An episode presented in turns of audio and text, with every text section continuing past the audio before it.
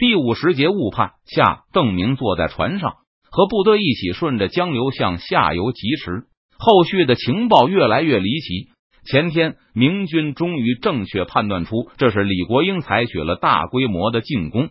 这次清军的突袭完全出乎明军的意料，无论是邓明还是元宗帝，都完全没有想到清军敢于在没有江面控制权的情况下发起大规模进攻。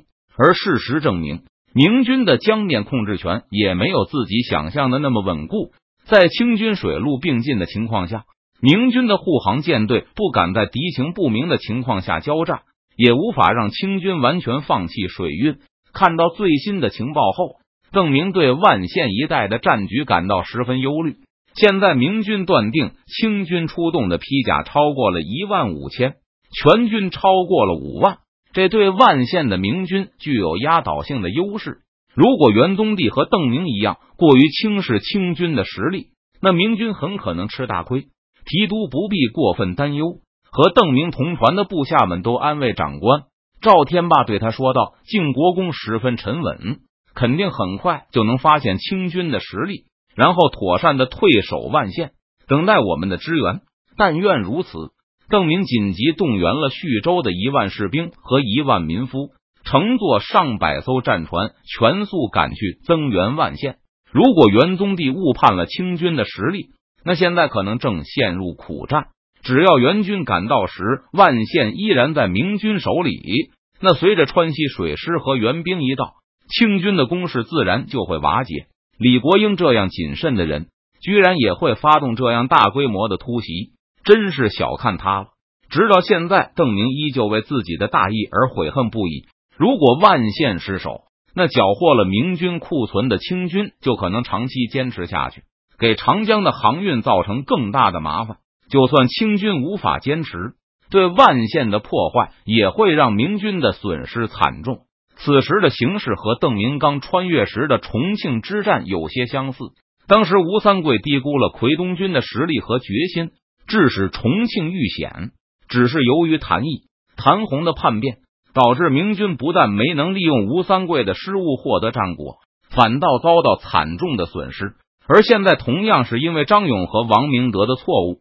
清军也没能够利用突袭的机会给明军形成重大打击。在邓明忧心忡忡的时候，清军的攻势实际已经结束。明军的舰队越是靠近重庆，就能在南岸见到越多停泊着的货船。无论是这里还是三峡，乃至湖广、江西上行的船只，基本都在近岸航道行驶。逆风时就落锚等待。顺风时就在岸边水流较缓的航道行驶，而航运主要的瓶颈段就是三峡地区。这里上行的航道非常狭窄，而且对风力的要求也更高。只有运送贵重货物和官船，才可以考虑不停船等风，而是拉纤前进。在邓明前世的二战时期，中国 X 政府没有时间等待，不惜成本的靠拉纤把物资和人员输送入川。别说现在的明军没有那样的人力，就十几年前的四川也做不到。如果想扩展航道，就需要风帆以外的动力才能通过三峡。可是现在我肯定是造不出蒸汽机来，而且就算有了不依赖风能的动力，三峡的航道上也密不交实，还是只能利用近岸航道。要想拓宽航道，除了动力，还需要高爆炸药。郑明琢磨了一会儿。把扩展航道的念头扔到了一边。眼下最可行的办法还是老办法，那就是在四川大量造船，尽可能的减少四川的货物进口，运送货物下行的船只一部分在下游卖掉，剩下一部分空船上行。禁海令不知道实施的如何了。如果禁海令已经开始大规模执行，那沿海数省的居民都需要安置，其中有大量的渔民、水手。造船工要是能网罗一批入川，就能大大加强四川的造船能力。最近几天的风向不错，可一路行来却没有见到几艘上行的船只，他们都被堵在下游。为了躲避战火，还可能返回云阳，甚至可能停泊在奉节了。重庆的威胁比我想象的要大。邓明和周围的心腹谈起此事。这次战争虽然清军的意图不是堵塞航运。但确实暴露出了明军水师配合上的问题。如果以后每次一看到风向有利，重庆水师就出来捣乱，然后在我们抓住他们前顺风逃回嘉陵江去，怎么办？我们的货船好不容易辛苦上行到重庆，又不得不向下游躲避，而等清军退走后，可能风向又不利了。就算有利，也要花好多时间重走一遍。这次李国英一定是从北京那里拿到了很多支援。木坛说道：“这是大家一致的结论。上次离开重庆的时候，郑明还认为这样也不错，因为北京向重庆转运大量物资，就意味着其他战场被削弱。当时明军的航运也不像今天这么繁忙，现在光是运盐量就是一年前的十倍以上，而且随着市场的不断扩大，运输量还会继续提高。”以前明军觉得无所谓的延迟，现在已经有无法容忍之感，而将来肯定会更加痛苦。如果北京继续这样大力支援重庆，固然达子会耗费巨大，但我们也会难受到极点。是的，有了这次的经验后，清军肯定会更加积极的出来骚扰我们。他们对我们的反应速度也有了一定的了解。邓明现在得出的结论和几天前大不相同。这次航运断绝之久，大大出乎明军的意料。十天说起来不长，但若是每次都是顺风的时候断上几天，北京对重庆的物资支援也就物有所值了。若是我们再离开四川，那靖国公就会变得更吃力。邓明打算这次出兵抢割重庆的庄稼后，再次去江南农闲时，士兵在成都闲着也是闲着，不如去下游打秋风。保持明军对江南官员的威慑力，只是现在明军都在考虑，是不是应该先设法解除重庆的威胁再走，免得四川和长江下游的联络不通。在邓明和军官们商议如何压制重庆的时候，孙思克已经带着汉八旗返回重庆的西边。山西兵分布在重庆到中线的交通线上，而水师已经安全驶入了河口。总督大人料定贼人早早就到，可到现在还是踪迹全无。汉八旗前进的时候磨磨蹭蹭，返回的时候却是神速。为了尽快返回，还大量用五甲兵拉纤。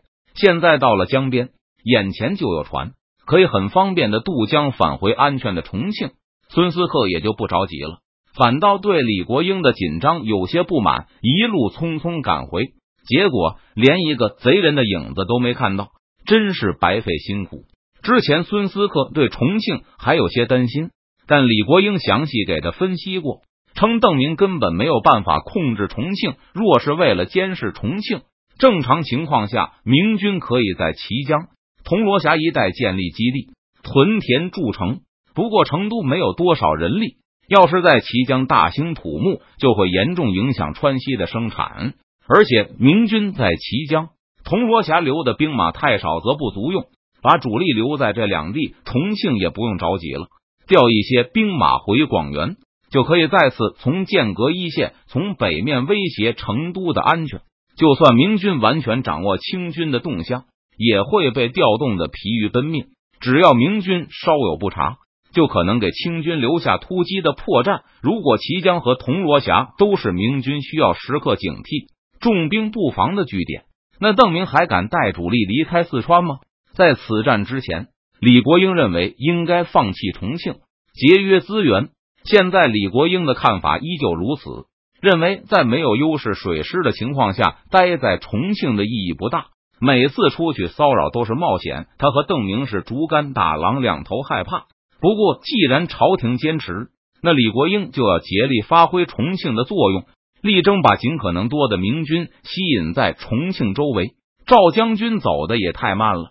孙思科抱怨完，李国英又开始抱怨赵良栋。按照李国英的计划，赵良栋和王进宝这个时候应该已经到重庆了，但现在两人还在保宁呢。这个延误也和汉八旗有关。出兵后，孙思克就把所有后方的船只都用来运输八旗兵，因为旗人不愿意和露营一样辛苦的走山路。退兵的时候，所有的船只更被孙思克截留。计划中去协助赵良栋的船一只也没去成，而且除了船只，很多赴粮到重庆的吴家兵也应该随船返回广元，帮助川陕陆营行军。但现在河船一起被扣在了下游，被命令给八旗兵的坐船拉纤。对于汉八旗的大爷作风，李国英曾轻描淡写的提了两次。见孙克斯反应激烈后，就干脆装看不见。总督大人都不开口，其他人自然更不会说话。而镇守重庆的高明瞻为了巴结孙思克。不但不据理力争，还竭尽全力的满足他的要求，把所有本应返回广元的交通工具都扣了下来，给八旗兵送去。为了给随军的满洲太君运酒，高明瞻更是调动了所有的骡马，每天都大张旗鼓的把奢侈品送向前线，拥有道路的最高优先权。遇到这些给满洲太君送奢侈品的车队和船只时，无论是清军的辎重还是军队，一律都要马上让路。每天重庆的朝天门码头都要先把给孙思克的猪羊送上船，然后才能装运其他货物。虽然这有违李国英的计划，不过高明瞻知道总督大人绝不会为此责备他。要是惹得满洲太君和孙思克他们生气，反倒很可能会遭来川陕总督的一顿数落。